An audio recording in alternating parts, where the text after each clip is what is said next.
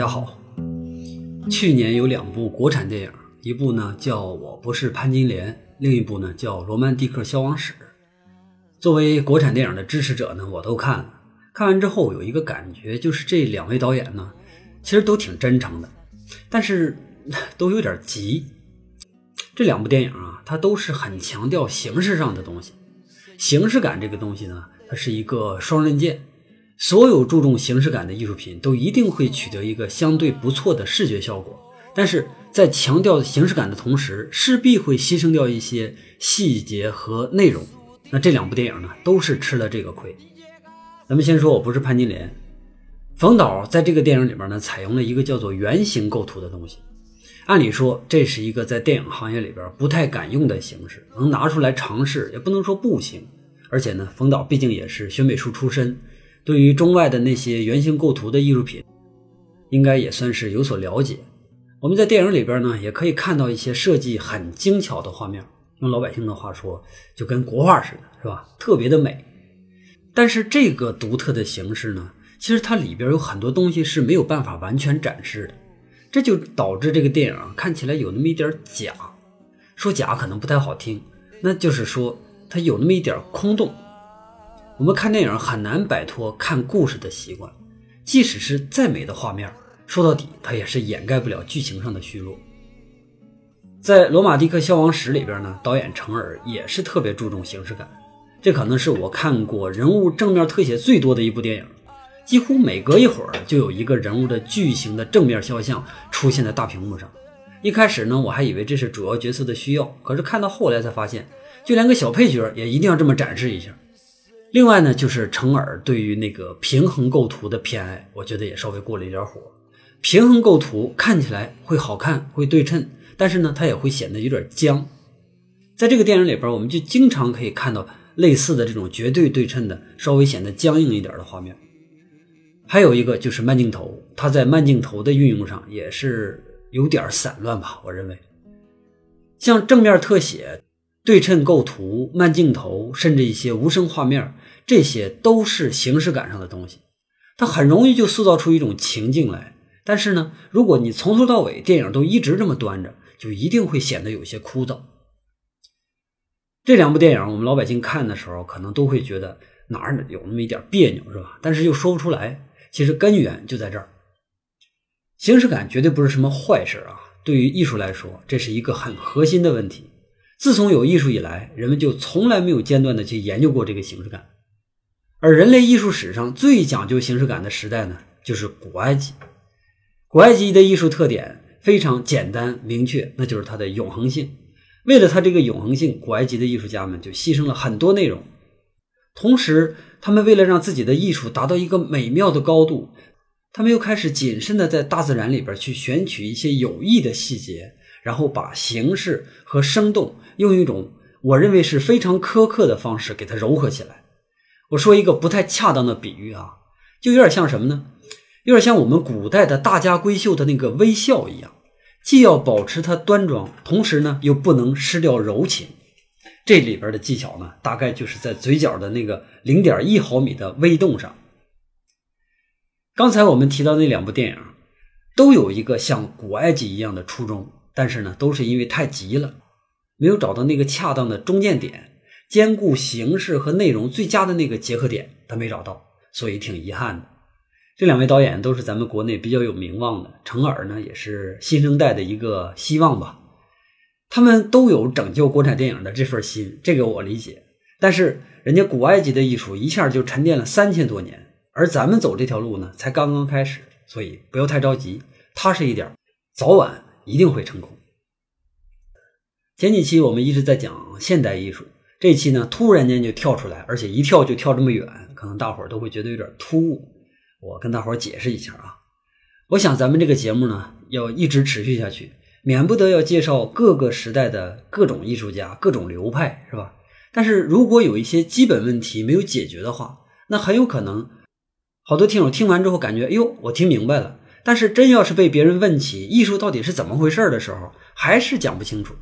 所以呢，我最近一直在做一个规划，就是我要把二零一七年剩下的十个月里边四十期的节目的内容给固定好，然后呢，再一步一步的、慢慢的把大家带进这座殿堂。在我们详细的去开聊这个艺术史的时候呢，最不能错过的就是它的开头——古埃及。刚才我提到了去年的那两部电影，连他们都能扯上古埃及，那就更别提整个西方艺术了。正经来算啊，古埃及应该算是西方艺术的祖师爷。那古希腊呢，可能看起来更像一位开山的宗师。但是如果没有古埃及的话，古希腊根本就是不存在的。我们拿金庸的小说来做个比方啊，好比说古希腊呢就是张三丰张真人，那古埃及就是绝远大师。也正是因为古埃及所做的贡献，我们今天的艺术才能有现在这个面貌。今天大多数的艺术门类，其实我认为还是在沿袭古埃及那个时候就定下来的一些传统。我们东方艺术虽然说是自成一派吧，但是如果把我们也推到三千年前，其实，在我们和古埃及之间还是有很高的相似度的。所以在研究古埃及的同时，也是从某一个角度来了解我们自己。那么好，接下来呢，我们就一起来走进古埃及这个。永恒的艺术世界。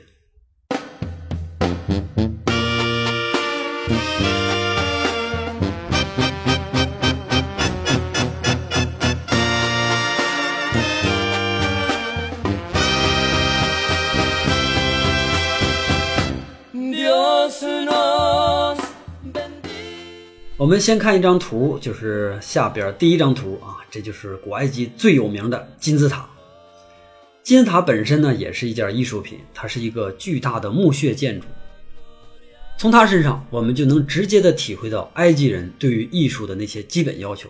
比如说呢，金字塔是绝对对称的一个形状，那它有四个同样大的面，分别对应着正东、正西、正南和正北。它的地基呢，也是属于绝对的水平。这可能是人类最直白的，也是最庄严的一个建筑。这个简单的几何形呢，就体现了古埃及的那个时候的一个标准：事物呢是不可以繁琐，但要务求恒定。到了四千五百年之后，贝聿铭在卢浮宫门前，按照金字塔的形式呢，创造了一个入口。它是以地平面为界，上下两个对称的玻璃三角体。对于卢浮宫这个艺术圣地来说，金字塔的形状也是正好贴合了它的艺术的本性。我们要来形容一下金字塔的话。它说不上好看，那当然更说不上什么精巧，是吧？除了永恒以外，我们很难找到一个特别合适的形容词来形容它。当我们真的站到它面前的时候，我们就不会被那些现在我们听到的那些诡异的传言所影响，而是实实在在的看到金字塔的体量、金字塔的高度和它那个根本就不允许我们质疑的威严。它站在那儿有四千年了，对于人类而言。几乎它已经不再是一座建筑，而是一个自然体，像一座山一样，它是亘古不变的东西。几千年以来的风风雨雨，也只是磨掉它的一层表皮而已。在四千年以前，人类就能建造出这么宏伟的建筑，这肯定是一件不可思议的事。不光是说在技术上，当然这个技术上一定算是一个奇迹啊。但是我们从另一个角度去思考的话，也可能一样会感到震撼。我们以埃及最大的金字塔，就是胡夫金字塔为例，这个大家伙啊，由二百六十万块磨得方方正正的石头建成。要知道，在吉萨本地，你根本就找不到这样的石头，所有的石块都得从最近的，也是几百里之外运过来的。光是把这些石头运到这个沙漠，那就得费多大的力气，那又得费多少的人工呢？更何况还得把这几吨重的石头弄到一百多米高。是什么样的人才愿意干这样的事儿？如果按照我们的理解，秦始皇建长城，隋炀帝修运河，这都是要招来造反的事儿啊。但是我们从来没听说过古埃及的奴隶们因为修金字塔造反了，这就奇怪了啊！我一开始对这个事儿也挺好奇的，后来我接触了很多这方面的知识，慢慢发现，让古埃及人不造反的理由其实有两个，而且这两个就够了。第一个理由就是，他们不是在为皇帝、国王来修建金字塔，而是为了他们自己的神来修建它。法老，也就是古埃及的国王，虽然是人间的统治者，但是呢，在人们心中，包括在法老本人心中啊，他们不是人，他们是神，他们是属于法老的守护神，也是战神荷鲁斯的后裔。你看，他们为了保持自己神的这种血统的纯正性，这些法老们呢就不能和其他人通婚，他们只能娶自己的妹妹、自己的女儿，甚至自己的孙女。这个情况一直持续了很长很长时间，这也就导致了法老本人的寿命通常都会比较短，而且这个家族呢，啊，反正就是比较糟糕了，是吧？后来呢，可能有人明白了近亲结婚这个是有害处的。于是呢，才开始允许和其他同样也拥有神的血统的人结婚啊，就是他们的一些远远方亲戚，但同时也必须是达官贵人家的孩子。法老们在活着的时候统治埃及，在他们死了之后呢，他们就统治阴间或者是说冥界的埃及，而且将来有一天死后的这些法老还会再复活，再回来继续统治埃及。这事啊，在埃及宗教里边是一个非常明确的信息，人们对这个事是深信不疑。埃及的世界观就是这样，他们相信人能复活，每个人都相信自己在死后还有机会重新回到这个世界上。在古埃及啊，整个宗教系统非常的成熟，人们在虔诚的信仰着自己的神。那修建金字塔就是世人来证明自己信仰的一种最佳的方式。为了神来干多大的事儿，这个事儿都是心甘情愿的。一千年之后，他们又不满足于修金字塔，改为直接为神修神庙。后来呢，希腊人们修神殿，就是延续着这个埃及的传统。从这一点上，我们也能看出埃及对于希腊的影响。埃及的一些神在古代希腊的神话里边也享有同样的地位，因为那个时候神呢都是地域性的，不像上帝啊、真主啊，他们都是全世界的神。在古埃及，他们的主神拉啊，也就是太阳神，他就是埃及的主神。跟其他地方没什么关系。那么除了这个太阳神以外呢，埃及还有一些其他杂七杂八的一些神，都有自己单独的任务。但是所有这些啊，只是负责埃及这部分。我们说一个非常简单的例子：古埃及的天空神，它的形象呢，就是一个蓝色的巨大的一个女性。本质上，这个神呢，就是天空本身。每天早晨，太阳从它的阴道里出生，然后傍晚的时候呢，又被天空神吃到嘴里。然后第二天再从那儿出生，再被吃到嘴里，就这样循环往复。这个人就是整个天空，这个天空呢，仅仅是覆盖着古埃及的天空。等他到了叙利亚或者到了古希腊，是吧？一旦出了埃及的边境之后，那天空就是另外的一个神来负责了。也就是说，在古埃及，法老管多大地方，那他的神就管多大地方，他们俩的管辖区域是一模一样的。就是因为这一点。那法老的意义就完全不同了。那么他的意义就是神里边负责来统治人间的那一位。那他和风神呐、沙漠神呐、什么其他的这些闲散神明啊，这都是平起平坐的。说到这儿的时候，是不是就容易理解人们为什么会心甘情愿的为法老来奉献为人服务、牺牲是我们不大情愿的，但是换成了为神，那这个心理就好多了。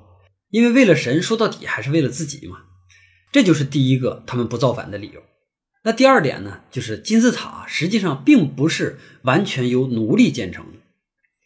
最开始描述埃及历史的呢，是一位古希腊人，他叫希罗多德，也是我们公认的历史之父。不过从今天看来，这位历史之父有很多时候呢，也是逗我们玩儿。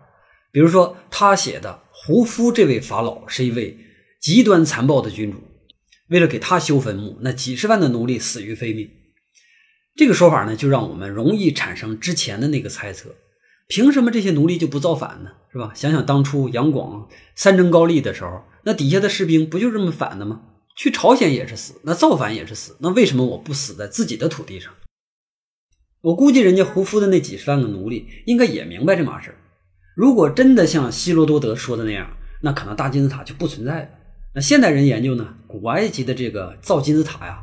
其实死奴隶这件事儿，那是肯定的，那是一定的。别说累死，在更早之前呢，殉葬的也大有人在。但是真正到了胡夫这个时代，也就是说埃及的第四王朝这个时候，已经很人性化了。那个时候的殉葬已经从活人改成了画和雕塑，大部分的金字塔工作都是由成千上万的专业人员来修成的。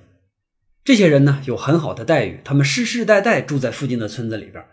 这些人呢，就是负责为各个法老来修建金字塔。我们刚才说的那些奴隶死，他是肯定死了，是吧？但是他们死通常是发生在那些比较封闭的采石场里边，在那儿那是没有机会造反的。有了这两点知识，我们就知道为什么古埃及人面对那么大的困难，仍然要建造金字塔，因为他们想要为自己的神修建一个死后可以通天的桥梁。埃及人都相信法老死了，那是要升天的，因为他本来就是从天上来的嘛。普通人死了之后，要通过一个考验，你要是通过了，你也可以升天，将来呢有机会可以复活；你要是通不过，那就得被打到一个类似于。十八层地狱的地方，永世不得翻身。这个考验呢，就是一根羽毛。大家看一下第二张图片，这张图片上反映的就是在天平的两端，一端呢是一根羽毛，另一端呢是死者的心。死神呢要去来检查这个天平是否倾斜。如果你这个心脏太重了，那这个死者就是个大坏蛋，你一定会被打进地狱。但是如果这个天平保持平衡的话，那这个人呢就算通过考验了。那可以通往天国，将来说不好哪一天，说不好什么时候你就复活，能回到人间。说到复活啊，这也是古埃及特有的一种信仰。它不像我们熟悉的转世啊、轮回啊、什么飞仙、飞升之类的啊，它就是单纯的复活。埃及人认为身体呢，不过就是一个躯壳，人的灵魂在死之后离开身体，但并不消失。未来呢？这个灵魂重新回到人的这个身体，只要身体还在，这个人就可以复活。这点呢，也是来自于他们的神话，是一个关于荷鲁斯的故事。我来给大家讲一下。荷鲁斯的父亲曾经是埃及之王，也是太阳神的使者。有一天呢，他就被自己的弟弟给杀了。他的尸体被弟弟分成了十四块，扔的全世界到处都是。当然，那个时候的全世界基本上就是埃及啊。这个篡位者为什么要这么做？就是为了让自己的王兄没有机会复活。然后呢，他就霸占了自己，就是那个美丽的嫂子，还有整个埃及。这里边呢，还有另外一点有点八卦的事，我跟大家提一下。这个篡位者的老婆，也就是说原来那个国王的弟妹啊，其实呢也爱慕着那个老国王。有一天呢，这个弟妹就把这个老国王给灌醉了，然后呢，为他生下了一个孩子。这个孩子是个私生子嘛，所以出生之后就被丢到了草里。正牌的王后就把这个孩子捡回来养大了。这个孩子就是后来我们熟悉的阿努比斯，就是那个长着豺狼头的那个死神。咱们还是回到刚才啊，由于这个弟弟啊，就这个篡位者过于残暴了，他就导致这个埃及啊，整个就民不聊生，大量的平民和奴隶在不该死的时候就死掉了。对于这种情况最了解的，那就是他的那个侄子啊，他的侄子，他老婆的儿子，他的侄子那个死神阿努比斯。因为阿努比斯每天要接触的亡灵比之前要翻几个番还要还有不止，是吧？一方面他要为自己的父亲、为自己的生父复仇；另一方面呢，他也想帮助埃及来度过这个难关。那他怎么办呢？他先是到处去找那些尸体的碎块，最后呢，一共找到了十三块。然后他把它们集合在一起，裹上亚麻布，十三块啊，原来不是十四块少一块吗？那少的那一块就用一根木头来代替。那具体是少了哪块，你自己去想就可以了。这十三块碎块呢，和那根木头被重新包裹成人的形状。再之后，老国王就复活了。这也是第一个木乃伊的来源。复活之后的这个神，由于这个肢体不全嘛，所以支撑不了那么长时间。在他活着的唯一的一个晚上，他就抓紧一切时间生了一个孩子。这个孩子呢，就是荷鲁斯。之后，荷鲁斯又长大了。怎么长大？怎么遭遇重重的劫难？又怎么英勇杀敌，杀掉自己的叔叔，重夺王位？包括驱逐外来的邪神等等等等啊！这一系列故事我就不讲了，故事太大，大家喜欢的话自己去看。那么，这个荷鲁斯呢，就被塑造成了埃及的一个拯救者的形象。他是法老的守护神，同时也是战神，在这个埃及的地位呢，就是非常非常的高，所以他的后裔们继续统治埃及的这个名分就一直被保留下来。不过，埃及的神话系统啊，今天看起来有点混乱，这个神之间的职责呢，也并不是那么清晰。你像太阳神，一会儿又出现一个早晨的太阳神，一会儿呢，还又出现了一个晚上的太阳神，这个他们之间就比较混乱了，是吧？但是比这个还混乱的，像刚才我们提到那个阿努比斯，一开始的时候他是一个死神，后来呢莫名其妙的就变成了一个地狱的看门人，从大神一下掉到了保安，这个差距就有点过于离谱了。当然，毕竟人家这是五千多年以前的故事，有一点出入，咱们也能理解。刚才这段故事呢，其实就为我们传递几个信息：一个呢就是神的权威性，另一个呢就是复活术。从这个故事开始，人们就相信死之后，只要尸体能够保留住，那么灵魂就还能找回这个住所，重新复活。可是，在最开始的时候，这个防腐术，也就是说防止尸体腐烂的这个技术还不怎么发达，这个尸体呀总是会在复活之前提前坏掉。那怎么办呢？于是他没办法，只能请来长命巫师来为死者雕刻一个肖像。这个肖像呢，就是用来作为尸体的一个备份。万一将来呢，这个尸体烂了，灵魂还是可以通过石头雕像来复活。他们请的这些长命巫师，其实就是最早的那些雕刻家。长命巫师这个词儿，后来呢就被改成了让人活着的人，再到后来就被直接用来专门指那些雕刻家了。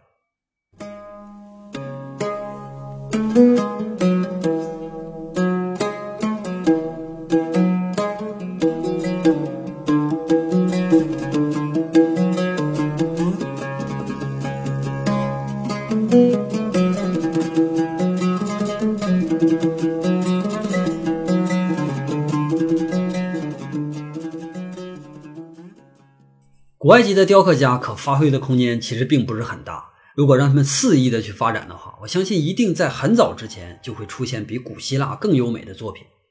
但是古埃及的法老们不会去同意他们去试验去发展。一个雕塑想要代表一个法老，如果他雕刻的太真实的话，势必呢就会体现出法老本身的人性特点。所以这个雕刻家们就必须要找到那个平衡点。你既要雕刻出人的特征，因为他毕竟长得是个人。但同时呢，又要尽可能的去掉他的人性，因为他是个神。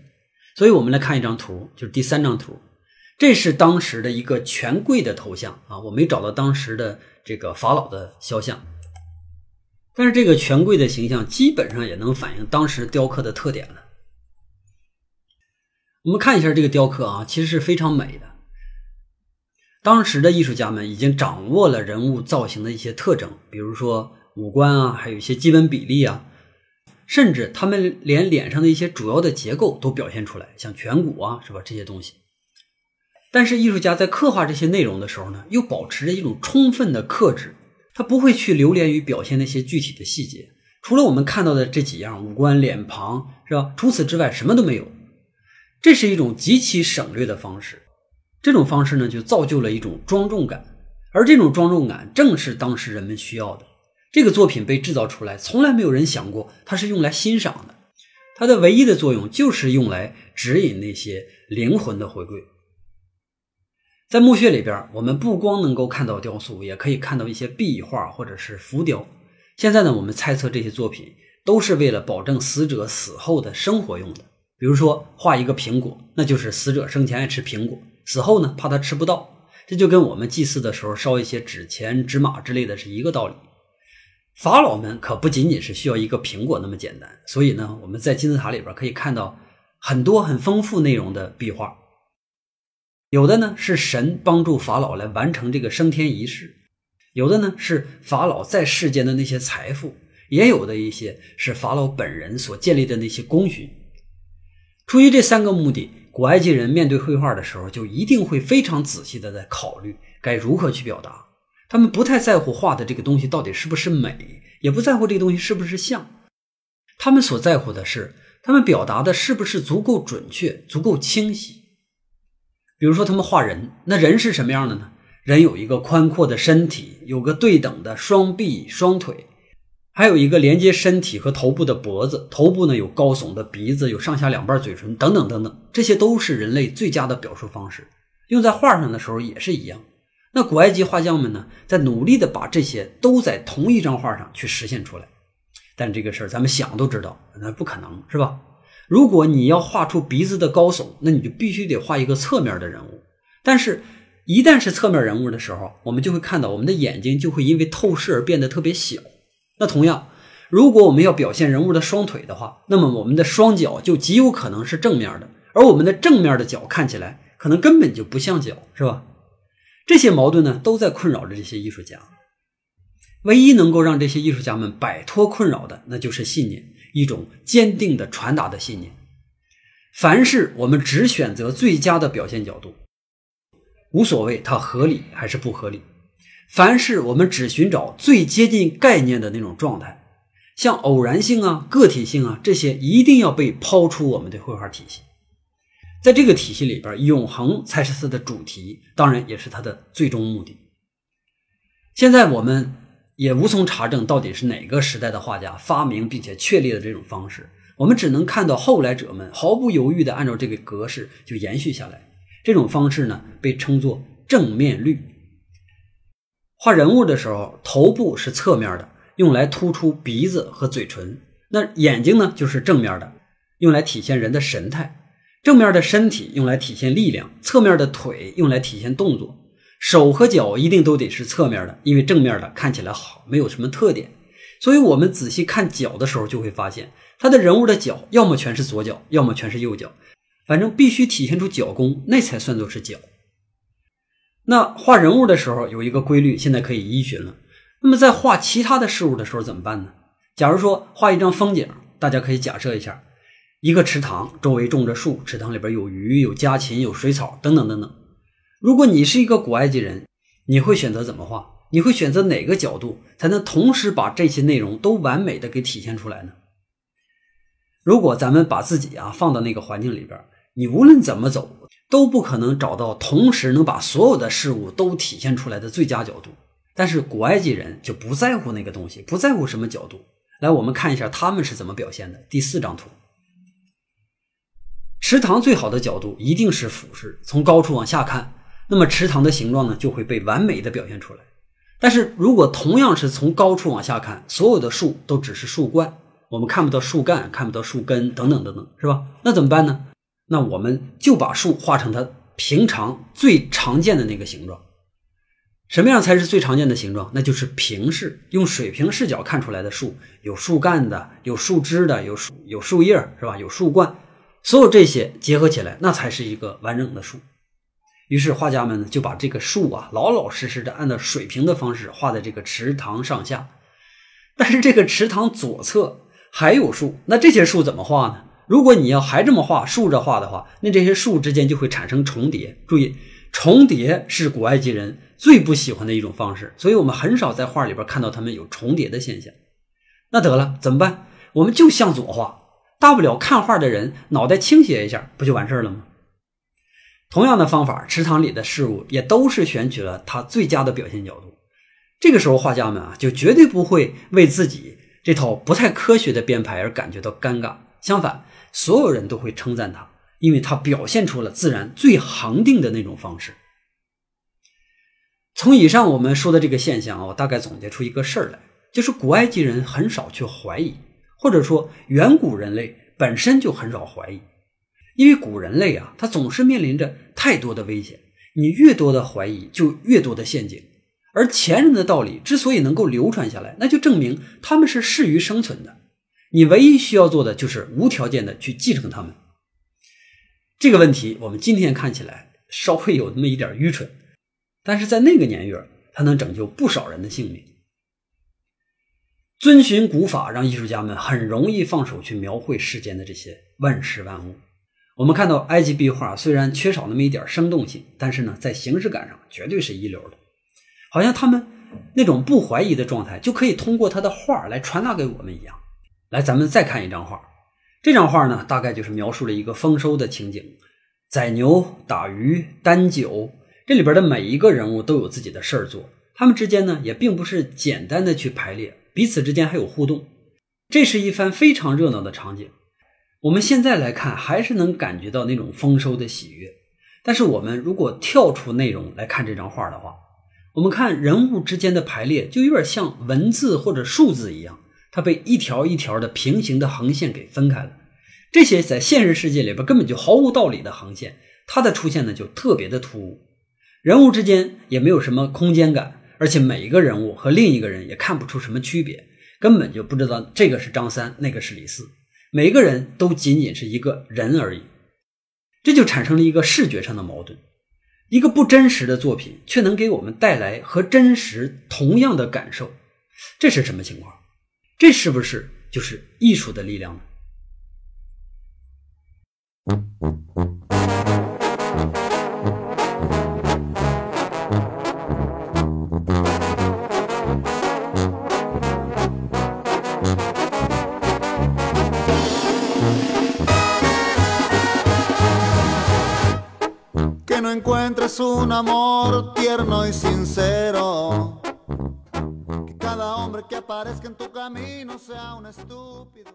咱们认为，所有的古埃及艺术家都在延续着他们的传统方式，从来没有发生过变化。但实际上并不是这样的，只是因为我们今天看到大多数的埃及艺术都是墓葬艺术，这些法老们呢不允许他们发生变化，他们担心一旦超出了某个范围之后，这些绘画啊、雕塑啊，他们本身那个魔法就会失效。这种担心也很正常，毕竟他们也不知道死之后是个什么样嘛。所有知道的那人都在墓穴里边躺着呢，而且还没复活。所以，我们今天看到的墓穴里边那些画、雕塑，甚至是护身符和那些咒语，他们千百年来都没变过。能够说明墓穴主人身份的，只有他们的名字和画着他们不同故事的那个墙壁。古埃及人为了区分人和神，大部分的埃及神呢都有着动物的头，像我们知道的死神，他的头呢就是豺狼的形象。荷鲁斯就是那个法老的守护神，他的头部呢就是一个猫头鹰，或者说是一个鹰隼的一个形象。那太阳神拉，那他长得呢也是一个鹰的头，但是他的头顶上要表现出一轮红太阳。每一个神都有自己非常独特的形象，我们在壁画里边就特别容易分辨清楚。但是我刚才说的那张画里边都是人，那人和人之间很难分辨，怎么办呢？所以当画里边一旦出现法老本人的时候，那埃及画家们就只能把法老本人画的要比其他的人物都要大，通过大小的比例来表现他是主要角色。这个方法呢，我们古代的艺术也经常出现。比法老稍小一点的，一般都是王后；再小一点的是王子。其他人也，即使你是英雄，也要和普通人一样的大小。这些都是埃及艺术的铁律，但是在民间未必每一个人都那么愿意墨守成规。在胡夫金字塔建立的同个年代。我们还发现了一尊很出格的雕塑，这个雕塑呢被称作书记员。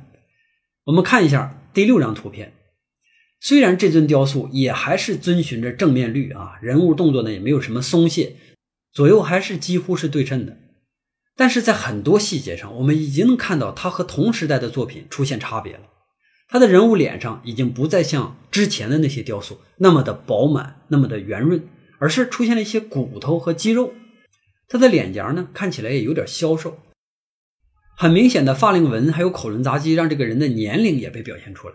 我们再看看他的身体，古埃及的雕塑一直都不太注重身体，往往呢除了头部以外，基本上身体都雕刻的非常的简陋。但是这个不一样，这个书记员的身体是一个完全写实的状态。我们看看他的胸部、腹部那个松弛，看起来非常符合这个年龄的特点。然后胳膊的腿上的那些肌肉也特别准确。这位雕塑家已经开始向自然的方向去发展，这大概是在公元前两千六百年左右。但是这个风格呢，却是没有沿袭下来。不论是在宫廷还是在民间，人们很少接受这种缺乏威严的作品，并不只是远古人不喜欢这种过于写实的东西啊。在文艺复兴后期，像维拉斯贵兹，他的画就曾经因为过分的真实而被教廷拒绝付款。我们明代的时候，还有人因为为皇帝画像画的过分真实而被杀头的。所以这么看起来啊，在很早的那些年代，人们对于艺术的追求还都是有那么一丝的形而上的意思。画面的精神性的追求要远远的高于物质性的追求。完全忠实于自然的作品，通常在那个时候被认为是不入流的。我们东方艺术其实也是，从我们的花鸟来看。唐代的时候，我们已经具备了足够的写实能力，但是在之后的一千多年里边，我们的艺术就没往那个方向去发展。如果谁画出了一个过于逼真的人物，那他一定会被排挤到文化系统之外，成为一个和神棍类似的这么一个角色。我们从事艺术，目的并不是为了复刻自然，而是探究自然背后的那个奥妙。如果你把目的混淆了，那艺术就失去了它自己的高度。上一期我们讲到的安迪沃霍尔，还有弗洛伊德画的那些肥胖的人体，其实都是这个理论最直接的反面典型。没有精神性，只有物质本身。就像我们不了解金字塔到底是干什么的，也一样会被这个大三角所震撼一样。物质自有它自己的力量。古埃及从大金字塔时代开始之后的一千多年里边，经历了十四个王朝，无数个国王，这些艺术就真的成了永恒。一丝一毫都没有改变过。接下来我放了两张图片，都是法老和王后的雕像。我们看一下，无论是动作、形象，还有这个格式，真的是一点都没变过。这个现象一直到十八王朝的时候，有一位年轻的国王登基，他叫阿蒙霍特普。阿蒙霍特普是什么意思呢？意思就是阿蒙神的钟爱者。当时整个古埃及都在信奉这个阿蒙神，全国上下到处都是阿蒙神的庙宇和祭坛。宗教的发展让这个宗教势力，也就是祭司们，一直都是这个王权最直接的威胁。这个年轻的国王，在他同样年轻的妻子的帮助下，决定一鼓作气扫平宗教势力。当然，要扫平宗教势力的话，你的最好的办法还是要利用宗教。所以呢，他就开始改称自己是阿顿神的儿子。这个世界上所有除了阿顿神以外的其他神。都是非法的，只有阿顿神才是唯一真神。这大概是在公元前一千三百年左右，那个时候全世界都不存在一神论。我们都知道，一神论是宗教的一个进化趋势。这么一看，古埃及在这方面又走到了全世界的前面。要进行宗教改革，首先是这个国王把自己的名字改成了阿肯纳顿，意思呢就是阿顿之光。原来呢，他的名字是阿蒙神的钟爱者，现在呢变成了阿顿之光，然后就开始了他轰轰烈烈的宗教改革。我们不去聊他这个改革有什么特点啊，单独说他和他的这个王后，他的王后的名字呢叫纳福蒂蒂。这个女人也是个名门之后，但是关于她的这个出身吧，也有很多说法，我们不去讨论。这两个人，阿肯纳顿和纳福蒂蒂，他们俩是古埃及历史上最有名的夫妻。这不光是因为他们推行的宗教改革，因为这个国王阿肯纳顿呢，同时还是一名诗人，特别的热爱艺术。那这个王后纳福蒂蒂呢，又是一名绝世的美人，同时这个女人还拥有非凡的统治智慧。我们可以想象一下啊，在他们俩的改革之下，艺术会出现什么样的变化？一九一二年的时候，一位德国的考古学家叫伯哈特，他受雇于一名。声名显赫的富商，这个博哈特呢，在埃及到处行走，到处挖掘。突然有这么一天，他挖到了一个雕塑。在这个博哈特看来，这尊雕塑是所有古埃及雕塑里边最高雅的一尊，而且这尊雕塑呢，还被保存的相当完好，只是有那么一点儿的破损。于是他就特别急迫的把这个雕像带到开罗，然后想了各种办法去办了出关手续。最终，这个雕塑呢，被送到了德国。现在这个雕像仍然放在柏林的博物馆当中，并且成了他的博物馆里边的镇馆之宝。我们来看一下这尊雕像，第九张图，它就是我们刚才提到的那个又美又智慧的王后纳芙蒂蒂。从雕塑上看，确实是无可挑剔。这个雕塑啊，不同于以往任何一尊。首先是它已经特别逼真了，是吧？比我们以前看到那个书记员还要再逼真一些。他的人物脸部、颈部的那内在结构都已经被表现的特别的精确。你像他脖子上那两条胸锁乳突肌，这个肌肉啊，在之前的雕刻家非常容易被忽略掉。那么这个时候他被这么完美的体现出来，就证明当时的雕刻家其实已经完全具备了头部的解剖知识。这个解剖这个剖应该念剖啊，我是读错字了，但是太多年我改不过来。然后我们接着说。古希腊掌握解剖的时候，那要等到接近一千年之后。然后我们再看他的表情啊，这个表情特别的微妙，他的微妙一点都不亚于蒙娜丽莎的微笑。纳芙蒂蒂王后的睿智、她的庄严、她的神圣感都被刻画出来，但同时她还存有人世间的那种美貌。对于这尊作品，我觉得说到这儿已经足够多了。我们只需要知道。这是三千四百年之前，艺术家们就已经可以达到的高度，这一点就够了。对于古埃及来说，这确实是一次转机，因为艺术家们找到了一个和以往不同的一种平衡，一种更倾向于自然的恒定感。但是特别可惜的是，这股冲动只进行了几十年，又被打回原形。阿肯纳顿和纳夫蒂蒂他们的改革呢，取得了巨大的成效。如果他们俩再多活几十年的话，那可能古埃及就彻底变了。在他们俩统治下，那些原来的祭司们虽然有一些反抗的心啊，但是没有什么反抗的胆儿。强权所带来的那个效果确实是惊人的。但是这个国王呢，三十几岁就死了。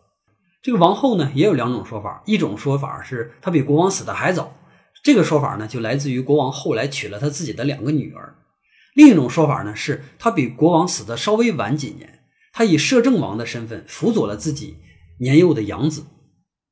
但是无论是哪种，他们还是早早的就把这个政权交给了一个孩子。这个孩子呢，也是埃及历史上一位非常著名的君主。不过他的著名不是来自于功勋，而是来自于他死后的传奇。这个小国王叫图坦卡顿，意思呢就是阿顿神的活体。在登基之后，他的名字就被改成了图坦卡门，意思呢变成了他是阿蒙神的活体。这就意味着在他登基之后，那个宗教改革就彻底失败掉了。阿蒙神和他的祭司们在这个小国王登基之后又重新掌权，古埃及呢又恢复到之前的那个状态。而这位小国王呢又是一个天生的残疾，当然这可能是因为近亲结婚导致的。十九岁的时候，这个小国王就死掉了，而且死因不明。那个时候国王下葬啊，大概就是两个地方，一个是帝王谷，另一个呢是吉萨。一般一个帝王到了壮年的时候就开始修建自己的墓穴。但是这个图坦卡门呢，他死的太早了，所以他的坟墓还没来得及建造，所以呢，他的尸体就被安放到了一个不太常规的地方。也正是因为这一点，他的墓穴呢就变成了古埃及唯一一个没有被盗过的法老墓穴。后来有人传言，他的墓穴里边有神秘的诅咒，所有进入过墓穴的人之后都将会遭到惨死。这种谣言是越传越神，后来呢，人们就神化了这位君主。我们在最后一张图片上看的就是他的头像，他的木乃伊头像，这也是我们经常可以看到木乃伊头像的形式啊。我认为这种头像呢，在审美上已经开始出现退化了，它变成一种纯粹的形式感上的东西。我们不否定它依然能够传达出那份庄严感，但是距离人已经开始越来越远了。实际上，图坦卡门的诅咒和其他的法老的诅咒没什么区别，甚至比其他的还要简单。他的墓穴没被盗过，那就是因为难找。国王们一开始设计各种诅咒来防止自己的墓被盗嘛，后来呢发现这些诅咒也不太管用，于是干脆就把自己的墓地就迁到了遥远的沙漠深处，而且呢还把陵寝和祭祀用的礼堂给分开了。这样呢就使盗墓者来偷盗也只会盗走一些值钱的宝贝，而不是去破坏他们这些尊贵的遗体。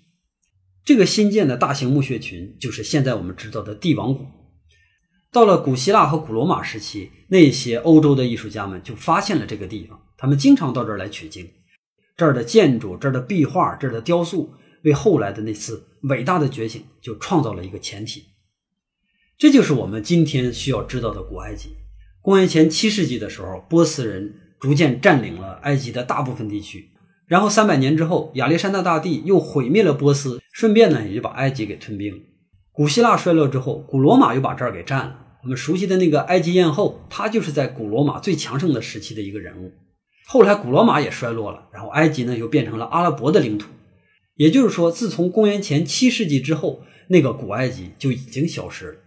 之后的那个埃及文化就变成了一个混合文化，再也找不到原来的那种古朴和庄重。古埃及的艺术作为艺术世界里边非常重要的一部分，它有自己独特的价值。同时呢，它为我们竖起了一个标杆，竖起了一个旗帜。这个旗帜它的意义是什么啊？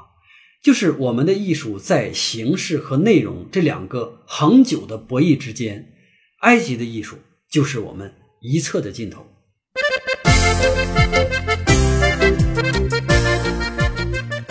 好，这期节目呢就到这儿结束了。最后呢，我有一个请求，就是我现在正在制定二零一七年的节目计划。如果你有什么感兴趣的、想听的，你可以在下方留言，也可以到新浪微博来找张法中，来自玫瑰角，来和我交流。有一点我需要跟大家声明一下，就是关于中国艺术或者说是东方艺术，我目前呢还没打算去聊它，将来呢可能会开设一个新的节目，专门来去做。我们现在征集的只是西方的艺术范畴，所以请大家在参与的时候注意好自己想听的方向。谢谢大家的参与，那么咱们下周再见。